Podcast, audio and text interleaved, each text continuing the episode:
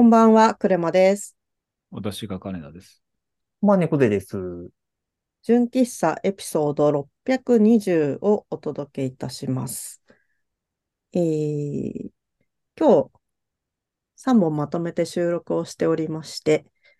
えー前回のスイカゲームの猫背さんの回と同じ2023年12月16日に、えー収録をしております。で、えっと、この回を、620回を配信するのが12月24日、クリスマスイブの夜でございます。というおことで、もう年末も年末って感じですので、まあ2023年の純喫茶エピソードを振り返るということで、えー少し短めにですね、今年を振り返っていこうと思います。で、純喫茶エピソード、あの、再生回数もそんなには多くなくて、あの、割と地味に雑誌の一番後ろのモノクロ印刷のあのコラムを目指すみたいな感じで、あの、やってるんですけれども、なんか、とはいえ、とはいえ、あの少しフィードバックをいただくこともあるんですよ。うん。なので、今日はそのあたりをちょっとご紹介したいなと思ってます。で、えっと、フィードバックをいただくきっかけで一番大きかったのが、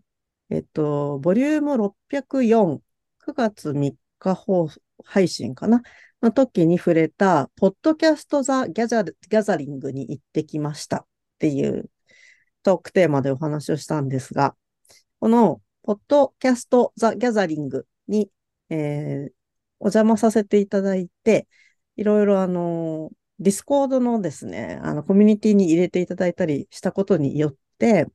なんか新しく聞いてくださった方がちょっと増えてきたとうん。いうのがあり、あそこらあたりから結構あの、なんでしょうね、反応をくださった方がまずいます。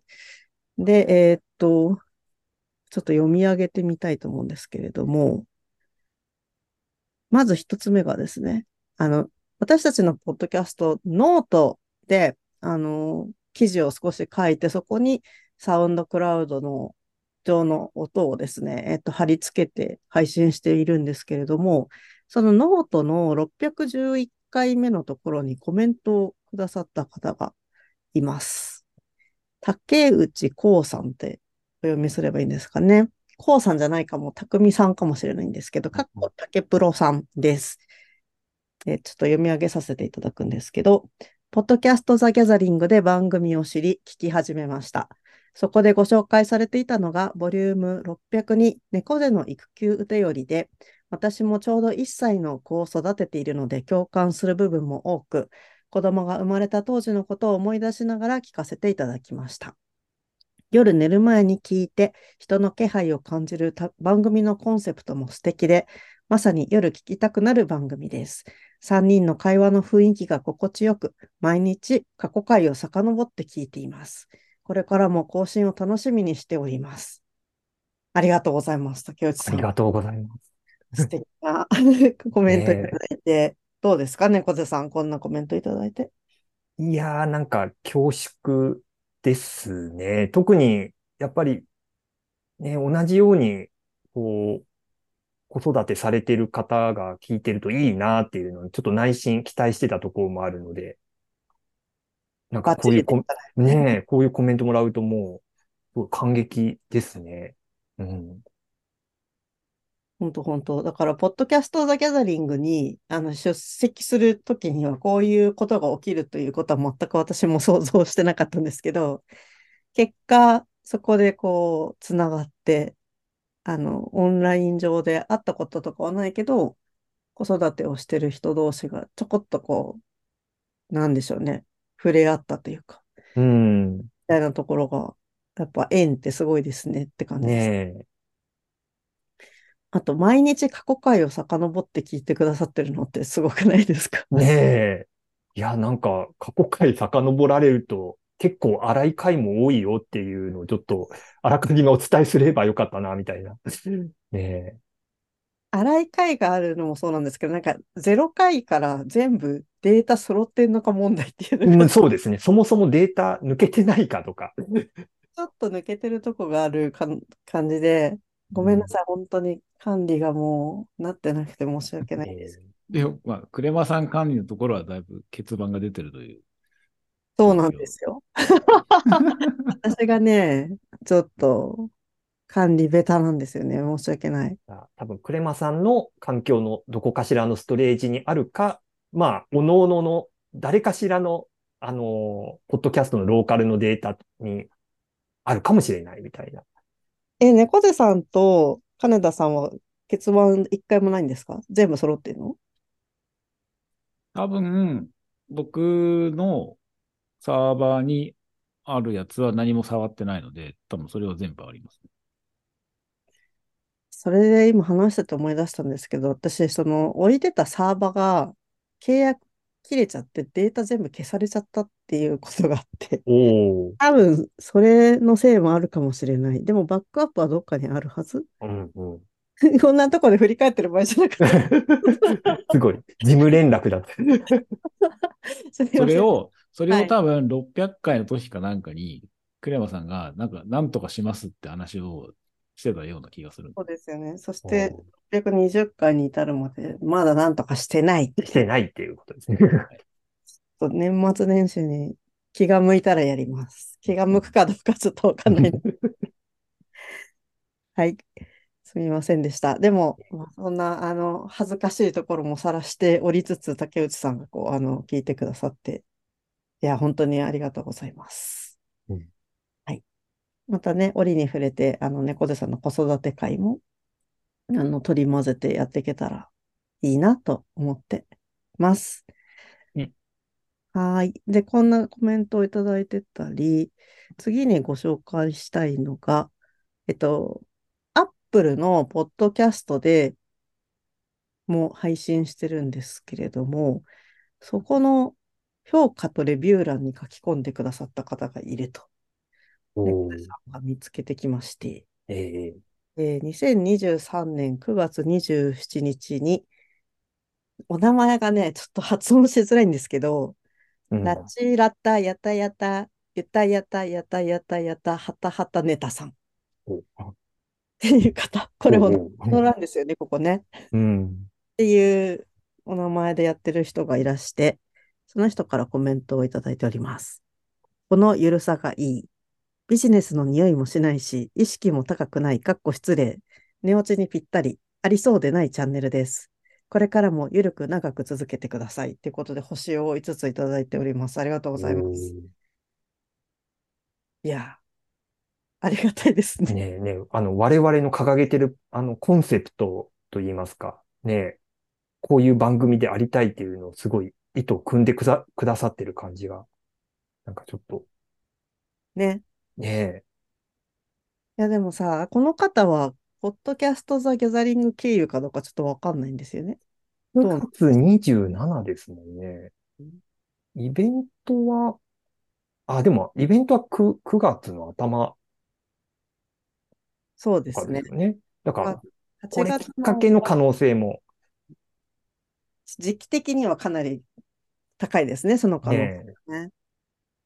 いやー、ありがとうございます。ちょっとうんお名前をもう一度読み上げられず、え、すいえませんが、はい、あのーここに投稿してくださったってことがすごい嬉しいですえ、ね。ねえ、いやいやいや。多分日本の方なんですよね。まあ、そうですね、そんな感じがしますよね。だけど、あうんの、お名前、実名を隠すためにめちゃくちゃ長い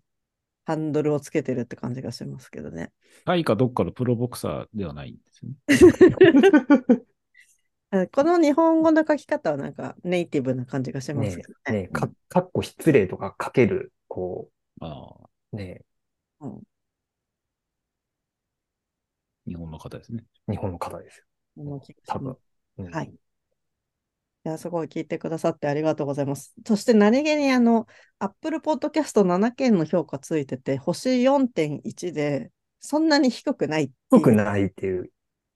あの、星1つと星3つも多分1つずついただいてるんですけど、うん。あとが星5ついただけてるみたいですごいね。ねえ、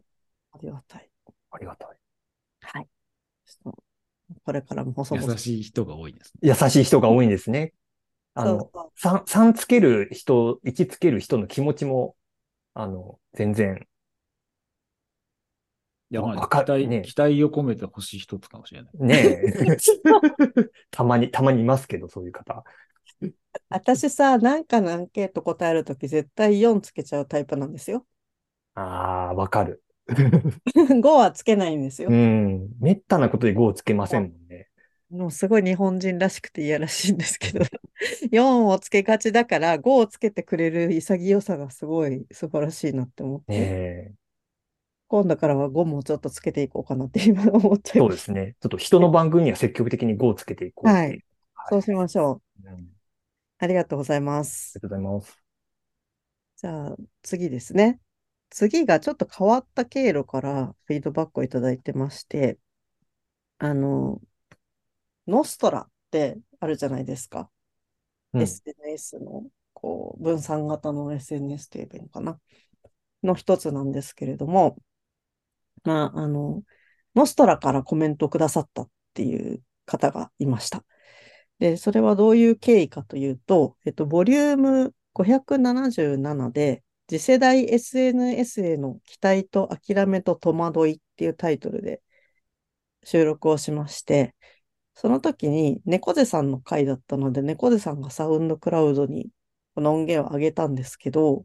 そのサウンドクラウドに音源を上げるときにタグをつけられるんですね。うん。で、私とかいつもサボってて、ポッドキャストみたいなタグしかつけてないのに、猫背さんが多分ノストラって入れてくれたんですよね、これ。ね、多分入れましたね。うん。で、それで、アリス・イン・ジ・アザー・スタッフさんっていうハンドルの方がいて、その、まあ、アリスさんって便宜的にちょっと読ませていただくんですけど、アリスさんが、えっと、サウンドクラウドでノストラの情報が落ちてないかなって探してくださってたらしいんですね。で、そしたら日本語でノストラのタグつけてる音声あるじゃんっていうことに気づき、それを聞いて、なんだこれっていうふうに、あの、投稿最初されてて、で、聞いてくださって、どうもクレマというやつがいるらしいってなって、私にメンションを飛ばしてくれて、で、そっから私がノストラでメンションつくとか全然ないから、あの、見に行ってなくて一週間ぐらい放置してたんですけど、なんか、久しぶりに開いたら、全然知らない人がメンションされてると思って、見たら、そういう経緯で探してくれたっていうことが分かって、いや、サウンドクラウドのタグつけてみるもんですねっていう。ねえ。いや、なかなか、いや、僕もタグつけてるのは、あんまりそんなに深い意味はないというか、どちらかというと、ノートの記事にタグつけるときに、なんかあらかじめ当たりをつける意味で、こう、サウンドクラウドに、こう、タグをつけてたみたいなとこがあるので、まさかそこ辿って、ね、来てくださる方がいらっしゃるとは思いもしなかったっていう。思いもしなかったけど、そうやって、こう、なんだろう、ハイパーリンクされていることがインターネットなんだな、みたいな ねなりますよね、すごいねね。え、あ、なんか、いい、いい意味で、なんか、ここれがネットだな、みたいな、ね、うんこう、再確認で、予算の再確認みたいな。うん。うんそう思いますね。なんか、ねこう、ネットに何かを、コンテンツを出すときって、ある意味、こう、ボトルメールみたいな気持ちで出す部分があるじゃないですか。うん。その、刹那的に今投稿したから今いっぱいいいねされるっていうわけじゃなくて、なんかこう過去のものをか辿っていたときとか、うん。検索していく中で見つけるみたいな楽しみもあるので、まあそこにこう、うまく隙間に入ったみたいな感じがして、うんありがたい。ありがたいです。アリスさん、改めてありがとうございます。ありがとうございます。はい。で、えー最後ですね。これ今日このネタで喋ろうよって言ったときに、あのー猫背さんが見つけてくれた記事、記事じゃないな、ポッドキャストの書き起こし記事がありまして、えっと、それが何かというと、あの、リッスンっていう、あの、最近人気のポッドキャストサービスがあるんですけれども、あの、AI で音声の文字起こしをしてくれて、コミュニティ機能があるっていうサービスなんですね。で、あの、ポッドキャストザ・ギャザリングにも、あの、リッスン作ってる近藤さんがいらしてたりとかして、あの、ご挨拶できたりしたので、ちょっと、純喫茶も進出してみたいなって思いつつ、まあ、例によって例のごとくまだちょっと手がつけられてないみたいな状態なんですが、そのリッスンで、あの、大津根正文さんが最近、ポッドキャストを始めたっていうことで、あの、すごい、お声も、あの、いい声で人気があるっていうふうに私も目にしてたんですけど、あの、大常さんのポッドキャストで、えー11月17日に配信された回、第1次、ポッドキャストブームの頃の話っていうタイトルがあるんですけど、えっと、その中で触れてくださってたのが文字起こしされ、純喫茶エピソードって入ってて、それを猫背さんが見つけるっていうですね、えー出来事がありました。猫背さん、これ、大常さんのやつ読み上げてもいいやつですか？あ、もう別に、ね、いいいいんじゃないですかね。世に出てるもんですからね。ねね世に出てますから。はいじゃあちょっとあの、大常さんの私たちに関する発言を読ませていただきます。えーで、次がね、今、純喫茶エピソードっていうポッドキャスト、まだ絶賛更新中のやつがあって、そこに猫背さんっていうのが出てるんですけど、猫背さんが当時やってた、マメコと猫背のドタバタ会議っていうポッドキャストがありまして、これも結構面白く聞いてたんですけど、このまめこさんって当時あれかな、ツイッターが出始めた2007年ぐらいかにライブドアにデザイナーとして入社したと、突然約束というかドタキャンが激しくなって、ポッドキャストが更新されなくなって、ちょっと揉めてこの番組は空中分解しましたみたいな状態で更新がなくなっちゃったんですけど、その後、クレモさんと純喫茶エピソードっていうポッドキャストでフリートーク番組を猫背さんがやり始めたんで、僕は早速そっちに乗り換えたっていうちょっと思い出がありますよね。だそうです。いやこいやいれ、やいや。ちょっと我々の歴史を、そうですね。はい。はい。ちょっ歴とあん、あんまり言及はしてない歴史が、はい。そうそう。ねあの、すっごい最初から聞いてくださってる方は、あの、ちらってご存知かもしれないんですけど、あの、純喫茶エピソードを始める前に、猫背さんは、まあ、ここで言及されてた、ポッドキャストをやっていて、私も別の人たちとポッドキャストやってたっていうことがあって、で、それぞれポッドキャストがこう、なんだろうね、最近できない状況になったんですよね、みたいな話を私と猫背さんがしていて、じゃあ一緒にやるってなって、で、一緒にやる人募集したら、金田さんがやりたいですって言ってくれて、3人でやることになったという歴史があり、まあそれを、なんか、まあ、ネットウォッチャーやってらっしゃるから、まあ、当然なんですけど、めちゃくちゃ覚えてて、ねおこんな細かく書かれたの初めてですよ、多分。さすがですよね、大常さん。ねいやいやいや。いや、なんか、ウェブ上にここまで細かく描写されたの多分初だと思うので、そうそうそう。み、みんな察してくれてるだけで、そう一言も書かないで今まで来たのが、こう、ポッドキャストに喋ったのが文字起こしされることによって、こう 世に出てしまったっていうね。うんいやいや、私がすごい面白いなって思ったことが2つあって、1つが、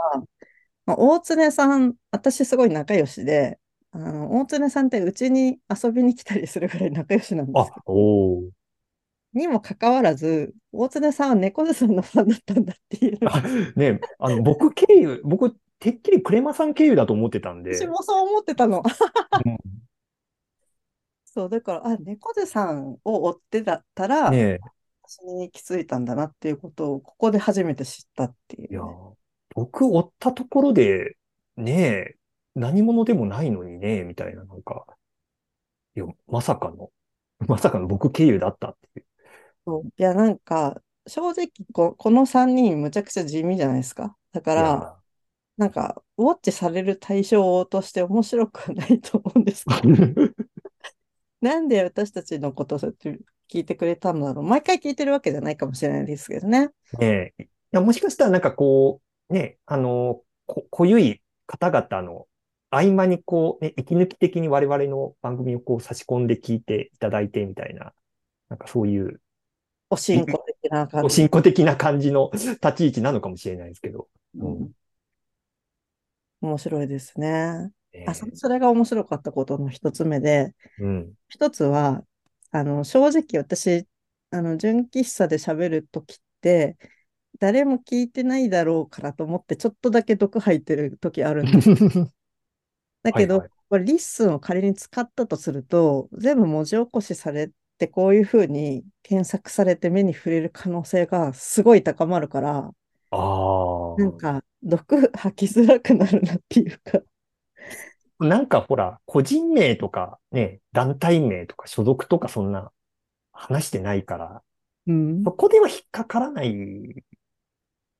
じゃないですか？なんて。まあね、うんまあだからその、なんかひどいこと言ってるつもりはないんですけど、うん。仮にリッスンに使わせていただくとしたら、ちょっと喋ることがすごい、あ読まれるかも、みたいな、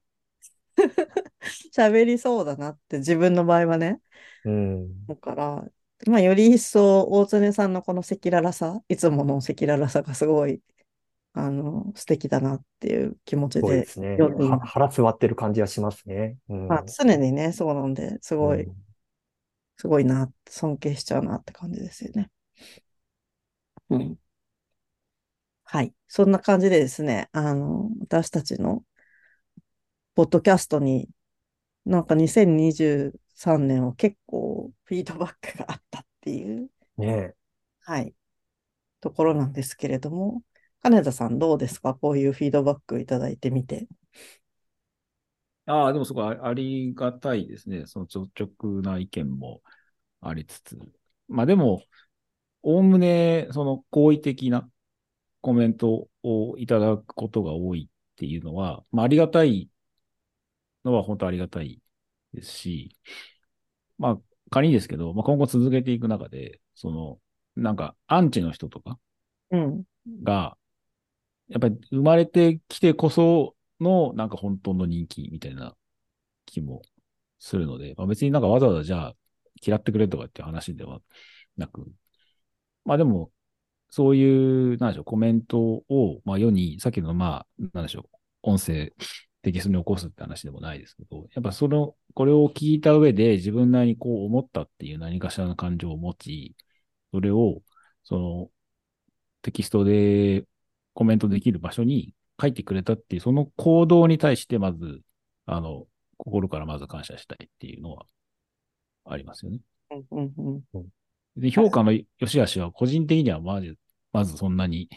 あの、重きを置いていないので、悪い意見は悪い意見でありがとうございますだし、いい意見はいい意見で今後頑張りますっていうことだと思うので、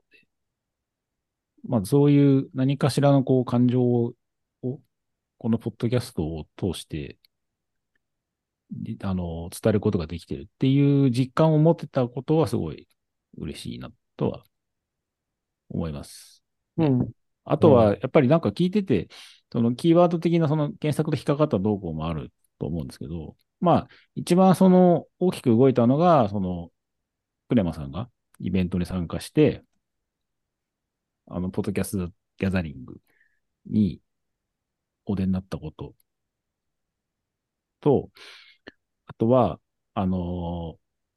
まあサウンドクラウドの件もそうだと思うんですけど、なんかやっぱり横のつながり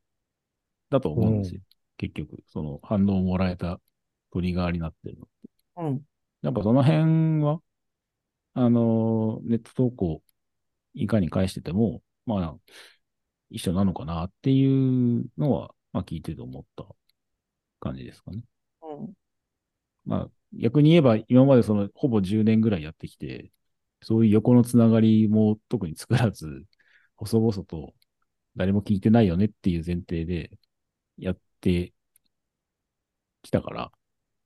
まあそういうつながりができれば、まあこういう反応も、あの、もらえるよねっていうのが、まあ、分かったっていうのが大きな一歩なんじゃないかなと思いました。うん。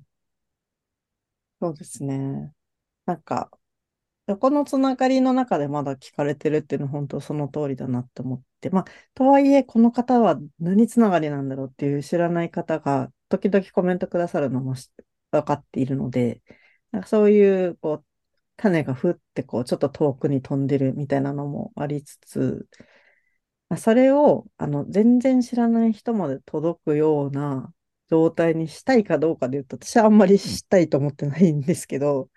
なんかすごい大変なことになりそうだから。まあ、とはいえ、あの、まあ、誰かが夜寝るときに、ちょっとでも聞いてくれてたらいいなとか、子育て中の息抜きに聞いててくれたらいいな、みたいな気持ちもあるので、なんかそこのバランスがうまく取れたらいいなって、個人的には思ってます。二人は全然違う考えかもしれないですけど。まあでも、ある種、今まで PR をしてこなかった、まあ PR ってまあ派手にやってますみたいな、そういうのをしてこなかったからこその今の状況だと思うので、それが心地よいのであるならば、まあうん全然今のまんまでいいんじゃないっていううん。気がしますけどね。うん。で、たまにこう、折を見て、いただいた反応に対してありがとうございますっていうのが多分我々には合ってるのではっていう気がしますけど。そうですね。はい。そんな感じで、ゆるっと今後もやっていくと思います。で、2023年はもう一つ触れたいことがあって、えっと、実は600回を迎えたのが今年の7月ってことですかね。うん。で、えっと、600回の時が8月6日に収録分だったん、あ、収録じゃないか、公開分だったんですけど、600回までを振り返るっていうのを喋りました。で、その時のノートにも、実はあのコメントいただいてるんですよね。それもせっかくなんでちょっと見たいかな。ちょっと今記事出してくるんで待ってくださいね。うんと、はい。600回のノートにコメントを1、2、3、4件かいただけてます。これって読んだことありましたっけ？今まで読み上げたことって。これは読み上げてないはず。はい。じゃあ、改めて、あの、ちょっと、8月の話なんで4ヶ月経ってしまったんですけれども、あの、読み上げさせていただきます。この一番上の方って、やつかみずさんってお読みすればよかったんでしたっけ？何回かコメントくださってるはずなんですけど、えっと、毎週ありがとうございます。いつも通りで良い600回でした。楽しみにしていますので、長く続けてください。ありがとうございます。あの、はい。いつも通りでって言ってくださるのが、ずっと聞いてくださってる感があってありがたいです。そうですね。うん。そうなんです。なんか見守ってくださってるなっていう気持ちでいっぱいでございます。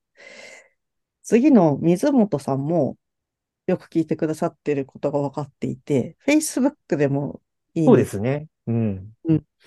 水本さんは思い出した時に聞いてます。昆布だしからのリスナーです。あ、昆布だしっていうのは私があの前のチームでやってたあのリンカーっていうの前のデザインユニットをやってて、まあ、その時にこれはね仕事でやってたポッドキャストなんですけれども、あのその時から聞いてくださってるということでありがたいですね。うん。いやーそう考えると、ポッドキャスト 結構20年近くやってることになるんですかね。ああ、そう、に、え？10年ってことないの ?15、6年ぐらい。い ?15、6年とかですかね。どう、どうなんだ？や、ちょっと昆布だしのアーカイブとかどうなってんのか全然見に行ってなかったんですけど、うん 今度探してみよう。はい。ありがとうございます。水本さんもいつも。そして次に、なるさん、なるかっこいろんな自分との戦いさんっていう方から、えーコメントいただいて、楽しく聞いてます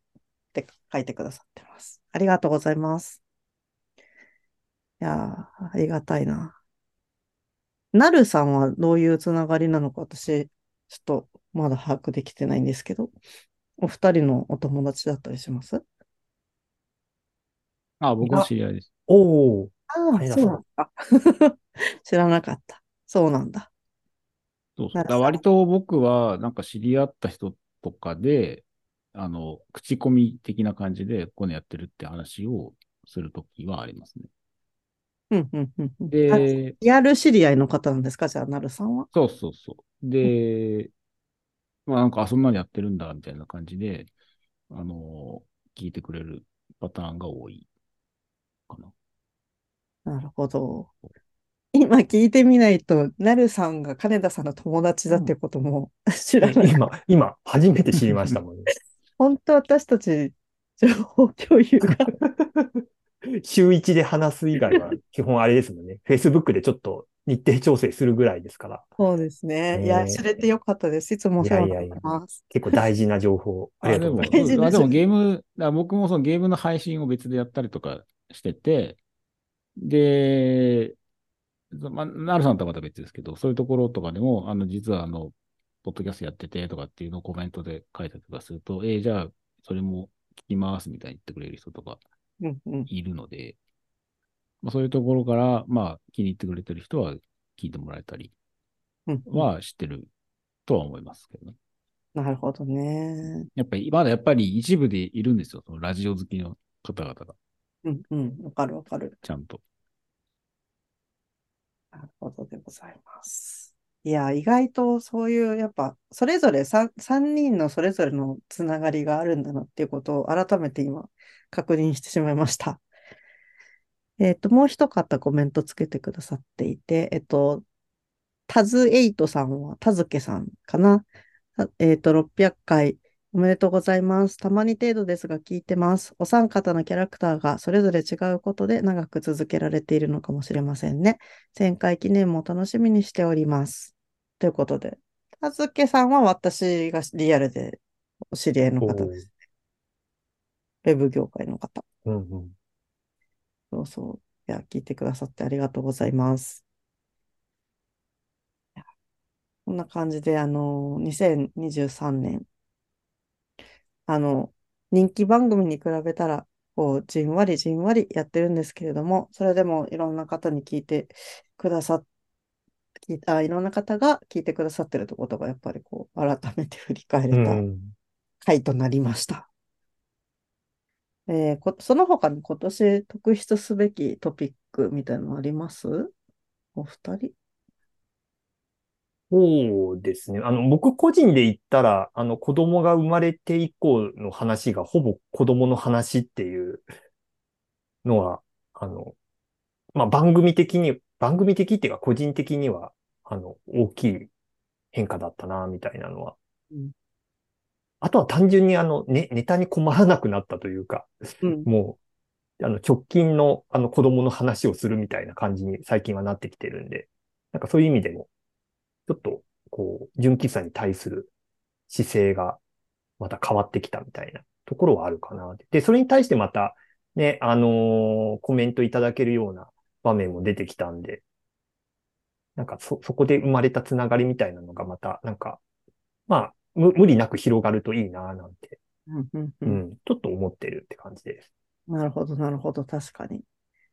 えー、金田さんはどうですか？個人的には今年から話のネタの感じを変えるようにはしてますね。その、なんか LT 的に自分一人がずっと喋るっていう回はなるべく減らすようにはしてる。確かに問いかけ方が増えてる気は。うん。そう。なので、まあ、まあ、ファシリテートって言い方しますけど、あの、一応、まあ僕が、あの、仕切る感じの回にはなりますが、基本的には3人でこれについてどう思うっていう、まあ、ディスカッションまでいかないまでも、そそれぞれ3人のそのコメントが拾える回の方が、まあ話も膨らむだろうし、そっちの方が聞いてる人も、さっきの話じゃないですけど、自分はこう思うっていうのを持ちやすくなると思うので、自分の回に関しては、なるべく問いかけ的なもの、3人で意見出し合って、まあこうですよね、とかっていう風な形になるようにするようにはしてる。っていうのが今年自分の中でのポッドキャストで、まあ変えたことっていうか、なんでしょう。やってみてることだったりはしますけど。うすうす感じてたんで、なるほどなって意識的だったっうんていうことを今、初めて知った感じですね。これも初めて知るっていう、この年の瀬に。はい。えー、面白い。なるほど、うんなるほど。私は、なんかね、実はコロナが明け、明けてっていう表現もどうなのかと思いますけれども、まあ、世間的にあんまりこう、気にならなくなってきていつつある語弊があるかしら。いや、でもまあ5類になって、みたいな、ね。そうそうそううん。感じで、外に出だしてしまっていて、お出かけがすっごい増えたんですよ、今年。だから、VR の話題がパタってなくなってると思うんですけど、